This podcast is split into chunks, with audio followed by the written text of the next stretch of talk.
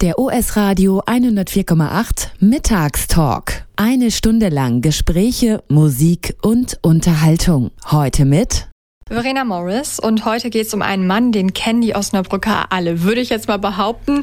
Jürgen Wiethäuper ist da, oberster Bombenräumer in Osnabrück, seit Mai in Rente, hatte aber ganz, ganz viele Einsätze in den letzten La Jahren in der Stadt und darüber spreche ich heute in unserem Mittagstalk.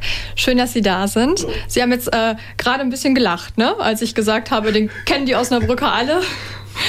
Ähm, das ist so ein bisschen wie nach Hause kommen, ne? wenn Sie jetzt hier zu uns kommen. Ähm, Sie haben eine ganz besondere Beziehung zu diesem Studio, oder? Ja, Können Sie das also, mal ein bisschen erklären? Äh, in diesem Raum habe ich äh, Mitte der 80er bis Anfang der 90er Jahre meinen Arbeitsplatz gehabt. Ungefähr da, wo wir jetzt stehen, standen zwei Schreibtische und einer davon war meiner. Jetzt sind Sie wieder hier. ähm, Sie sind der oberste Bombenräumer in Osnabrück, sind jetzt in Rente. Wie lange waren Sie jetzt hier bei uns in Osnabrück im Einsatz? Also ich war jetzt insgesamt bei der Stadt seit 1977 im Dienst und mit äh, Übernahme der Aufgabe als Fachdienstleiter Ordnung und Gewerbe ist dann auch dieses Thema Kampfmittelräumung in meine Zuständigkeit gekommen.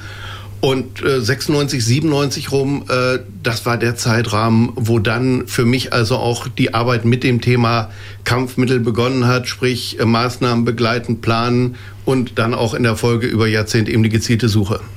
Mussten Sie sich damals da jetzt auch besonders reinfuchsen oder ähm, ja, hatten Sie schon immer Erfahrung mit diesem Gebiet? Äh, war ein völlig neues Gebiet für mich, was also das ganze Spezialwissen angeht. Ähm, vom, vom Grundsatz äh, läuft alles ja äh, in dieser großen, äh, sehr theoretischen Überschrift Gefahrenabwehrrecht mit einheitlichen Spielregeln, will ich es mal nennen, und gesetzlichen Regeln. Aber das, worum es dann in der Praxis geht, ähm, wie man jetzt mit den Dingen umgeht. Dieses ganze äh, Wissen, was man sich aneignet, auch in den vielen Gesprächen mit den Sprengmeistern, mit den Fachleuten, mit den Luftbildauswertern, äh, das kann man im Prinzip nicht auf der Schulbank lernen, sondern das ist eine Sammlung von Erfahrungswissen, wo man dann aber auch irgendwann einen Punkt hat, wo man auch ein Feeling für das ganze Thema hat und dann also auch auf der gleichen Wellenlänge mitdenken kann. Das war für mich dann ein großer Vorteil. Und Sie konnten ganz, ganz viel Erfahrung sammeln in den letzten Jahren. Ähm, was gehörte dann jetzt in der Zeit alles zu Ihren Aufgaben?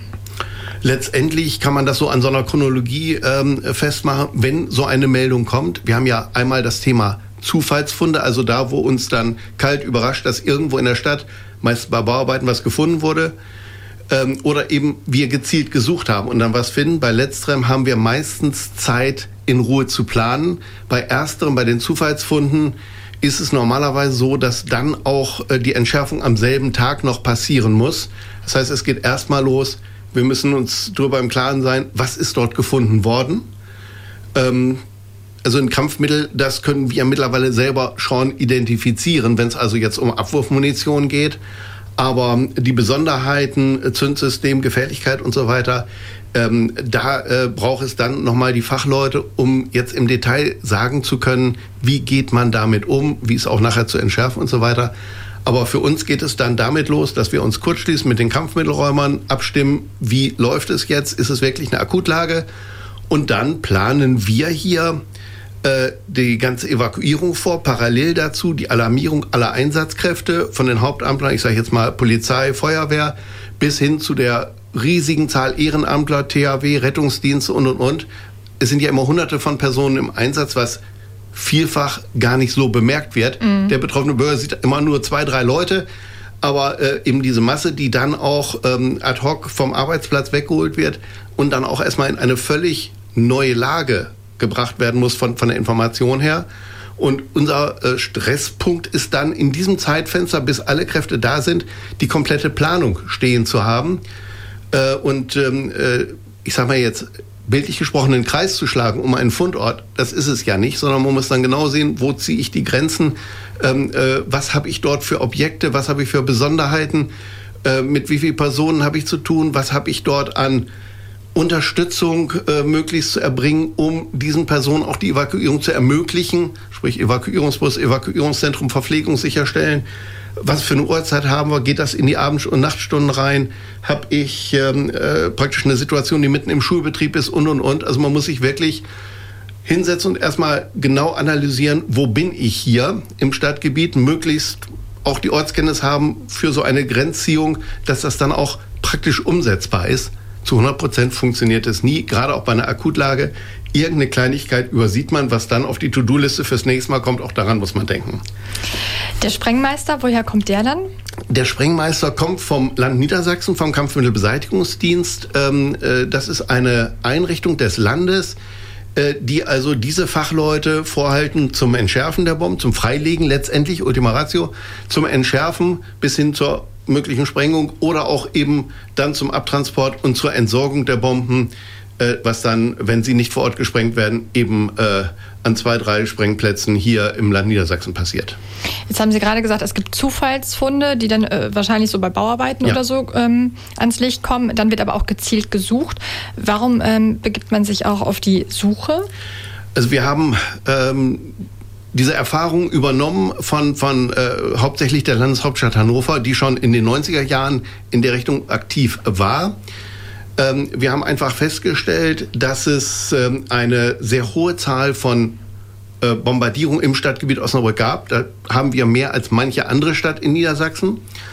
Und ähm, äh, es ist eben auch die Erkenntnis da, dass bei weitem während und auch, ich sage mal, in den Aufbaujahren nach dem Krieg nicht alles geräumt worden ist.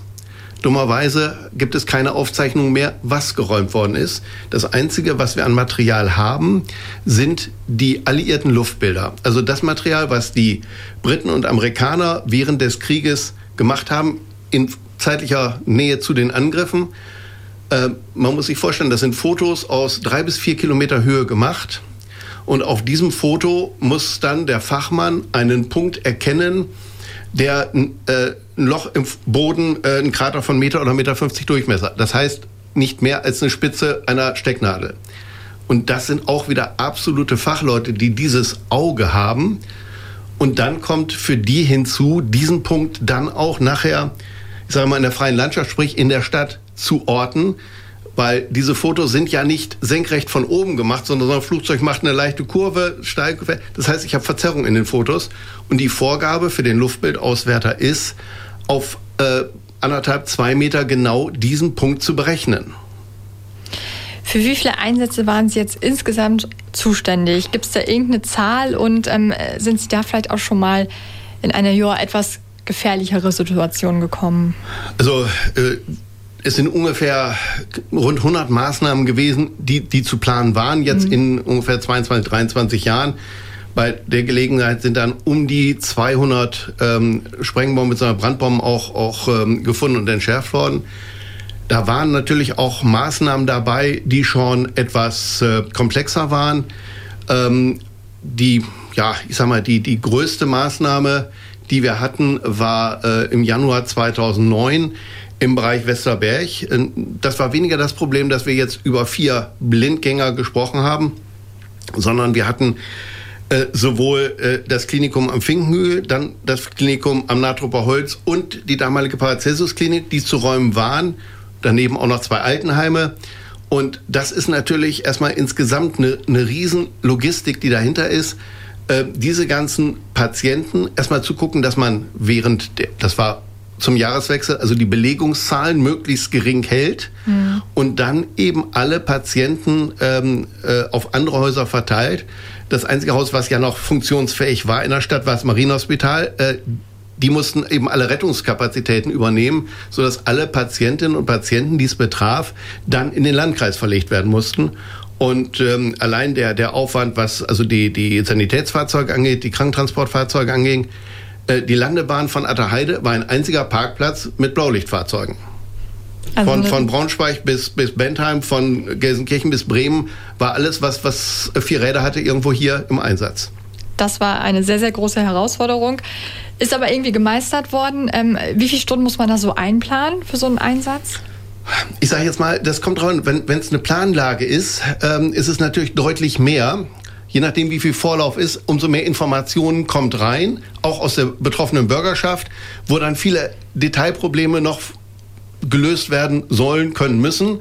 Bei einer Akutlage habe ich im Prinzip mein Zeitfenster, ich habe meine Alarmierung, ich weiß, wann der, äh, wenn, wenn die äh, Sperrkräfte vor Ort sind, wann also die eigentliche Evakuierung beginnt, dann heißt es warten, bis die Rückmeldung kommt, dass alle Personen aus dem Gebiet raus sind und dann kann der Sprengmeister anfangen.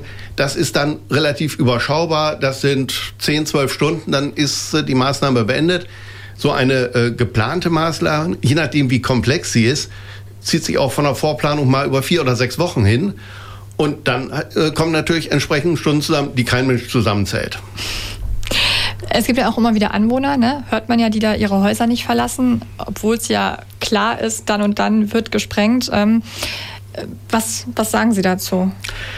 Gut, ich sag mal, bei einer Akutlage äh, lasse ich immer das Argument gelten, wir haben es noch nicht mitbekommen. Mhm. Dass es da länger dauert, weil ich ja als Evakuierungskraft, also das sind ja Kräfte des THW, der Freiwilligen Feuerwehr, Diskussionen haben mit den Bürgern, erstmal Informationen geben müssen. Bei den langfristig geplanten Maßnahmen, äh, bei allem, was wir mittlerweile an Informationen machen, mit allen Kanälen, mehrsprachig und, und, und, dürfte es zumindest in diesem Umfang nicht da sein. Das Problem ist, dass einfach bei etlichen Personen ähm, die Bereitschaft das Gebiet zu verlassen fehlt, nach dem Motto, ob es jetzt äh, der Senior ist, der sagt, ähm, damals sind wir auch nur in den Keller gegangen, bis Leute, wieso, es passiert doch nie was, warum muss ich raus? Mhm. Ähm, äh, das sind immer die Dinge, die das Ganze aufhalten. Und das Ärgerliche für alle Beteiligten ist, dass, ich sag mal, eine Handvoll Personen dafür sorgt, dass Tausende stundenlang auf diese Person warten müssen. Und ganz ärgerlich ist es da, kriegen wir alle immer im, im Lagezentrum eine Krawatte, wenn wir mitkriegen, dass während der laufenden Aktion Leute versuchen, an den Sperrkräften vorbei ins Gebiet einzudringen. Also das gibt's auch. Das gibt's immer wieder, ja. Sachen gibt's. OS Radio 104,8 ist hier. Der Mittagstalk und bei mir zu Gast äh, Jürgen Wietheuper, oberster Bombenräumer in Osnabrück, seit Mai in Rente. Das ist jetzt noch gar nicht so lange. Gibt es denn trotzdem jetzt schon was, was Sie äh, vermissen? Oder was Sie vermissen werden, wenn Sie jetzt mal auf die nächsten Jahre schauen? Also vermissen sicherlich die Kolleginnen und Kollegen, mit denen man über Jahre äh, sehr eng zusammengearbeitet hat. Äh, diese Bindungen lockern sich natürlich, wenn man sich nicht mehr täglich sieht. Ähm, was das ganze Arbeitsfeld angeht, Bombenräumung, Kampfmittelbeseitigung ist ja nur ein äh, kleiner Themenkreis in dem großen Portfolio, was ich zu betreuen hatte, drin. Ähm, da weiß ich, dass das also in guten Händen ist, dass das auch funktioniert, dass das also schon geklappt hat mit, mit äh, den letzten ein, anderthalb Jahren der, der Einarbeitung, sodass das auch äh, in guten Händen liegt. Das vermisse ich. Man verfolgt es natürlich noch, ist ganz klar, genauso wie man auch Maßnahmen in anderen Städten verfolgt. Also Sie freuen sich auf die Zeit, die jetzt kommt. Ähm, wenn Sie jetzt nochmal an Ihre ganz, ganz vielen Einsätze zurückdenken, jetzt äh, vorhin haben Sie über einen Einsatz gesprochen, da mussten drei Kliniken geräumt werden. Ähm, gibt es sonst noch irgendwelche Einsätze oder Ereignisse, die Ihnen so besonders in Erinnerung geblieben sind? Das sind natürlich äh, verschiedene Sachen, weil äh, irgendwelche Besonderheiten waren. Ich kann mich noch gut erinnern, war zufällig die gleiche Maßnahme, wo wir die erste Bombensprengung vor Ort hatten. Davor war es noch üblich, dass ähm, äh, Bomben, die nicht entschärft werden konnten, irgendwo auf einen Sprengplatz transportiert werden, wurden und dann dort gesprengt wurden. Da ist man dann irgendwo aus Sicherheitsgründen von abgegangen, sinnvollerweise. Und das war natürlich so eine äh, Situation für uns ähm, äh, nach dem Motto, was passiert da jetzt? Wenn man anschließend hinkommt, wie sieht das da aus? Mhm. Äh, mit allem Aufwand, den man damals schon in der Hinterhand hatte an, an Dämmmaterialien und und und. Aber trotz alledem war das natürlich etwas, wo man schon mit sehr gemischtem Gefühl nach der Sprengung rausfuhr, um dann äh, sich das Ergebnis anzuschauen. Und äh, da hatten wir dann gerade in dem Jahr mehrere Sachen, ähm, wo es für uns noch Neuland war, wo wir auch noch geübt haben, was das Dämmen anging. Und ähm, dann waren wir immer heilfroh, wenn sich die Schäden, die dann entstanden waren, doch arg in Grenzen hielten, weil das, was wir dann eben äh, dann gemacht und überlegt hatten, auch letztendlich funktioniert hat. Sie haben es vorhin schon mal kurz angerissen, aber ähm, warum werden hier bei uns in Osnabrück immer noch so viele Bombenblindgänger gefunden? Äh, man könnte natürlich sagen, weil wir suchen. Äh, mhm. Das ist jetzt nicht so, dass in anderen Städten nichts mehr liegt. Nur äh, wenn ich nicht suche, kann ich auch nicht in dem Maße finden. Allein über die äh, Zufallsfunde bei Baumaßnahmen würden diese Zahlen nicht zustande kommen. Wir haben eben die Situation, dass Osnabrück, ja ich sag mal, überproportional äh, bombardiert worden ist während des Krieges äh, ob es nun die Rüstungsbetriebe waren, ob es die, die Flächenbombardements zu Kriegsende waren, aber eben auch die Situation, äh, dass Osnabrück auf einer Flugroute lag und immer Ersatzziel war. Wenn ein Angriff in Hannover oder in Berlin oder in Frankfurt oder abgesagt werden musste, aus welchen Gründen auch immer, ähm, wurde dann äh, die Bombenfracht über Osnabrück ausgeklingt und entsprechend viel haben wir und wir haben eben auch Bereiche, Stadtteile, die überproportional belastet sind.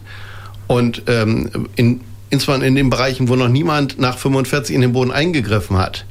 Äh, und gerade auch bei den Lagetiefen äh, dreieinhalb Meter plus X äh, auch wenn ich ein Haus baue, komme ich normalerweise nicht in die Tiefe. Das normale Einfamilienhaus, da bin ich bei 2,50 am Ende und eine Meter tiefer liegt im Zweifelsfall noch etwas. Und ähm, wenn man das eben vermeiden will, dass von diesen Objekten weiterhin Gefahren ausgehen und die Gefahren sind heute größer als vor 70 Jahren, dann muss man letztendlich suchen und hoffen, so viel wie eben möglich zu finden. Wie läuft so eine Suche ab? Wie macht man das? Ähm, Basis sind äh, die vorhin schon angesprochenen Luftbilder. Man kann also auf den Luftbildern mit einem geschulten Auge einen Einschlag eines Blindgängers erkennen. Dann muss man eben aus diesem Punkt heraus versuchen, äh, über Koordinatenberechnung diesen Punkt im heutigen Stadtbild zu finden. Und dann äh, wird mit, einer, mit einem Bohrgerät, ich sag mal, ein Loch gebohrt und dann eine Sonde abgelassen und das dann nachher auf ein Bohrraster aufgeweitet um dann rund um diesen gemessenen Verdachtspunkt zu gucken, habe ich dort unten jetzt einen großen Metallkörper. Diese Messmethode äh, sagt mir nicht, da ist eine 10-Zentner-Bombe, der und der Ursprung, sondern sagt mir nur, da ist ein großer Eisenkörper. Weil es werden, ist jetzt ein bisschen technisch, Abweichung und Irritation des Erdmagnetfeldes gemessen. Ich habe also nur eine Kurve und die muss interpretiert werden von den Fachleuten. Und ähm, äh, ich weiß halt nicht, ähm, äh, was man findet. Wir haben also auch schon, äh, das haben wir dann jahrelang immer wieder zu hören bekommen, auch mal eine alte Milchkanne gefunden. Ja?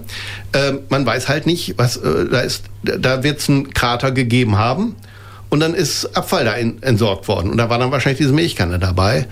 Äh, oder wir haben auch eine Situation gehabt, dass wir eine Bombe gefunden haben, die entschärft war. Wo der damalige Sprengmeister irgendwann in den 40ern ähm, zwar den Zünder rausgeschraubt hat, aber die Bombe in den Boden gelassen hat.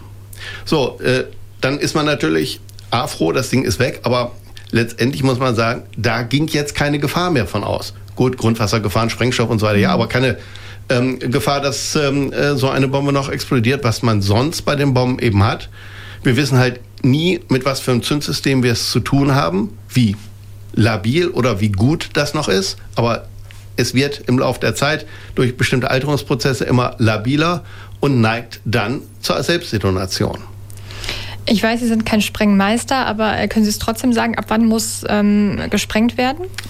Letztendlich gesprengt werden muss dann, wenn wir einen Langzeitzünder haben, das was auch immer so umgangssprachlich als Säurezünder bezeichnet wird, oder wenn der Zünder mechanisch so beschädigt ist, dass er nicht mehr rauszudrehen ist.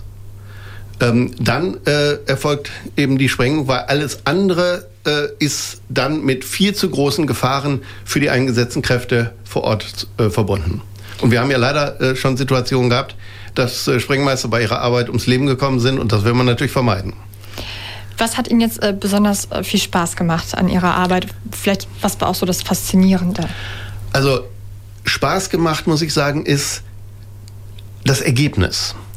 Wenn ich jetzt meinen normalen Büroalltag mache und ich mache jetzt hier irgendwo eine Verfügung oder solche Geschichten, ja, okay. Mhm. Ähm, aber hier schafft man ähm, wirklich ein Ergebnis, was Positives für die Stadt, genauso wie, was ja auch dazu gehörte, eben Veranstaltungen, wo ich mit beteiligt war, Mai Woche Jahrmarkt und so weiter.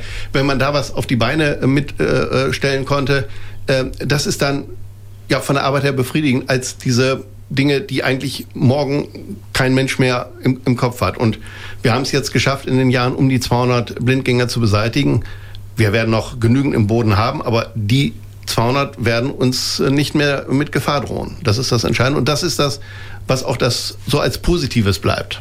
Der US Radio 104,8 Mittagstalk. Eine Stunde lang Gespräche, Musik und Unterhaltung. Heute mit Verena Morris. Und ähm, wenn bei der Stadt die Meldung eingeht, Bombenblindgänger gefunden, dann muss alles ganz schnell gehen. Bei mir zu Gast heute im Mittagstalk Jürgen Wietheuper, oberster Bombenräumer hier in Osnabrück, ist seit Mai in Rente. Wie sind Sie denn jetzt eigentlich zu dem Beruf gekommen? Ich bin ganz normal ähm, bei der Verwaltung angefangen, ähm, äh, als Beamter im, im gehobenen Dienst, habe meine Ausbildung gemacht, bin dann ähm, äh, 1980 im damaligen Ordnungsamt, also hier im Gebäude, gelandet, habe dort erst äh, andere Aufgaben gemacht und ähm, äh, irgendwann in den 90ern habe ich dann die Aufgabe übertragen bekommen als damaliger Abteilungsleiter und später ein Fachdienstleiter Ordnung und Gewerbe. Und im Ordnungsrecht war eben ein Thema Kampfmittelräumung. Das war damals eben diese Zufallsfunde, Äh, der erste, den ich jetzt noch so in Erinnerung habe, wo ich beteiligt war, das war eine Baumaßnahme auf dem Bahnhofsvorplatz, das Gebäude, wo nachher die Spielbank äh, Einzug hielt. Dass da bei Erdarbeiten dann, äh, es hieß dann, die letzte Baggerschaufel, die noch raus sollte, und dann guckte eine Bombe raus. Äh, und ähm, dann eben ab 2000 diese gezielte Suche. Und so hat sich das dann entwickelt, was dann eben praktisch das Thema war, was, was auch am öffentlichkeitswirksamsten war in dem großen Portfolio meiner Aufgaben. Und das war jetzt auch gerade Ihre, Ihr erster Einsatz oder? Das ähm, ist der erste, äh, wo ich dann beteiligt war, ähm, wo dann eben auch war eine Akutlage logischerweise bei, bei der Baumaßnahme.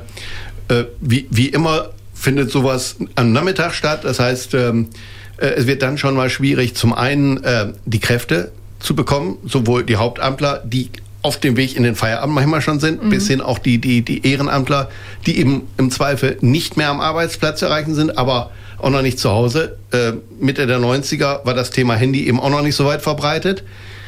Und ähm, dann eben auch die Problematik, dass man natürlich bei einer äh, Maßnahme im innerstädtischen Bereich, also im, im, innerhalb des Ringes oder angrenzend, ein riesen verkehrliches Problem mit dem Berufsverkehr hat. Dann muss man auch gucken, wie kriegt man das voneinander? Ähm, äh, man will das Gebiet räumen, äh, würde man jetzt sofort sperren, äh, würde man im Prinzip das Kind mit dem Bade ausschütten. Man muss also sehen, dass man erstmal ähm, äh, die Masse der Leute ganz normal aus dem Bereich herausbekommt nämlich die, die eigentlich nur temporär dort sind, die Berufstätigen oder die, die, die Einkäufer, bevor man dann eben äh, die eigentliche äh, Evakuierungsmaßnahme starten lässt. Gab es irgendeine Maßnahme, wo Ihr Puls doch ein bisschen höher geschlagen hat und wo Sie gedacht haben, oh Gott, das, das könnte hier jetzt echt nicht so gut enden? Ich sag mal, äh, äh, punktuell sicher. Das, das meiste ist dann anschließend auch gleich wieder vergessen, wenn, wenn also dieser, dieser Moment weg ist. Ähm, ich kann mich an eine Maßnahme erinnern am äh, Fürstenauer wo wir äh, von einem ganz normalen, ganz normalen Blindgänger, also Aufschlagzünder, 5 Zentner ausgegangen sind und äh, wir dann während der Maßnahme plötzlich feststellten, es ist eine 10 Zentner Bombe mit chemischem Zündsystem, was damals bedeutete Ausweitung des Evakuierungsradius und das unter der Woche und es waren, glaube ich, fünf Schulen betroffen. Kindergärten auch noch, wo man dann eben schauen soll, wie kriegen wir das jetzt hin? Vor allem, wenn man dann äh, eben die, die Schulen und Kindergärten räumt, wie schafft man es anschließend?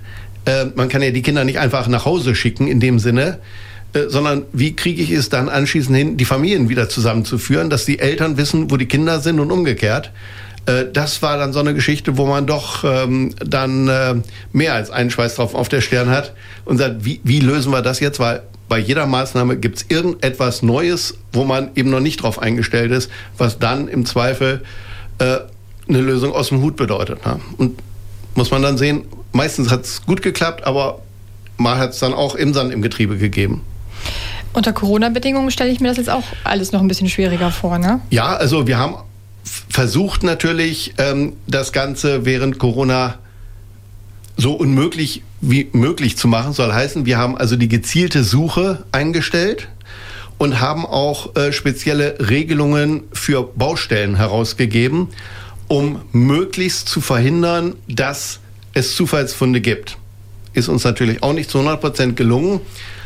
Und dann war natürlich bis hin zur letzten Maßnahme äh, die Situation, dass wir dann im Evakuierungszentrum eben auch zusehen müssen, äh, dass wir auch Bereiche vorsehen für infizierte Personen, beziehungsweise wir eben da äh, ähm, als äh, die, die Infizierten alle noch registriert wurden vom Gesundheitsdienst, dass wir dann mit jedem einzelnen Kontakt aufgenommen haben und Lösungen gefunden haben, wo die dann woanders in Quarantäne kommen, weil äh, die zweitbeste Lösung war nur das Evakuierungszentrum, weil dann habe ich im Zweifel einen Kontakt zu viel. Ähm, Gut, auch das haben wir hinbekommen mit allen Beteiligten. Da sind also auch gerade äh, die, die Kollegen der Feuerwehr und der Sanitätsdienste äh, besonders zu erwähnen, die eigentlich auch dafür immer wieder eine Lösung gefunden haben und dann eben auch ähm, da massiv mit unterstützt haben, dass es geklappt hat. Sie haben vorhin schon gesagt, ähm, das ist ein Riesenteam, 100, 200 Leute. Ähm, wie eingespielt muss man da sein? Äh, sehr. Also ähm, wir haben, oder für mich war das Glück, dass in der Zeit gerade äh, im Bereich Katastrophenschutz ähm, äh, ein, ein Zusammenwachsen der einzelnen Institutionen stattgefunden hat. Das ist also nicht, äh, ich habe eine rote Mütze auf, ich habe eine blaue Mütze auf, mit dir will ich nichts zu tun haben, sondern das war immer schon dieses Wir, was im Vordergrund stand. Und ähm, äh, über diese vielen Maßnahmen äh, hat es sehr, sehr viele Automatismen gegeben. Ich kann mich erinnern, die ersten Lagebesprechungen, die ich gemacht habe in 2000, das war ein kompletter Nachmittag. Äh, mittlerweile äh, sind das drei Anrufe. Eine Mail und mehr brauche ich nicht machen, weil äh, alle Beteiligten wissen dann im Prinzip, was zu tun ist. Äh, und das hilft uns unheimlich bei dem Ganzen, ähm, dass dann eben äh, bestenfalls noch eine Nachfrage kommt, brauchst du Licht, brauchst du dieses, brauchst du jenes. Ähm, äh, und der Rest ist dann ein, ein Mechanismus, ähm, äh, der, der, der abläuft, wo man sich also wirklich auch darauf verlassen kann, wo man nicht ähm, hinterhergehen muss, äh, funktioniert alles. Wir hatten mal äh, bei einer Maßnahme Besuch von Kollegen aus Paderborn, die dann auch das Lagezentrum besuchten und sagten, bei euch ist das so still, es wird gar nicht telefoniert, ruft ihr gar nicht hinter den Leuten hinterher, ihr wisst doch gar nicht, was los ist. Und wir haben gesagt, nee, wir wissen schon, was los ist. Wenn die ein Problem haben, melden die sich. Wenn die kein Problem haben, ist alles gut. Warum sollen wir die nerven und von der Arbeit abhalten? Gute Lösung, ne? Äh, und das funktioniert wirklich gut. Äh, äh, also auch die Kommunikation ist minimalistisch, aber völlig ausreichend für beide Seiten. Man stört sich nicht gegenseitig, sondern der eine lässt den anderen in Ruhe arbeiten und wenn der eine oder andere wirklich einen Gesprächsbedarf hat, dann wird kommuniziert, aber auch nur dann. Was ist so das Wichtigste bei einer Entschärfung? Worauf kommt es Ihrer Meinung nach da an? Äh, man kann es nicht auf einen Punkt reduzieren. Es ist natürlich eine, eine Vielzahl. Ähm, es ist eigentlich wichtig, dass man ähm, so dicht an der Situation dran ist, äh, um sie bewerten zu können. 100 Prozent kriegt man nie abgedeckt. Irgendwas weiß man nicht, rutscht einem durch.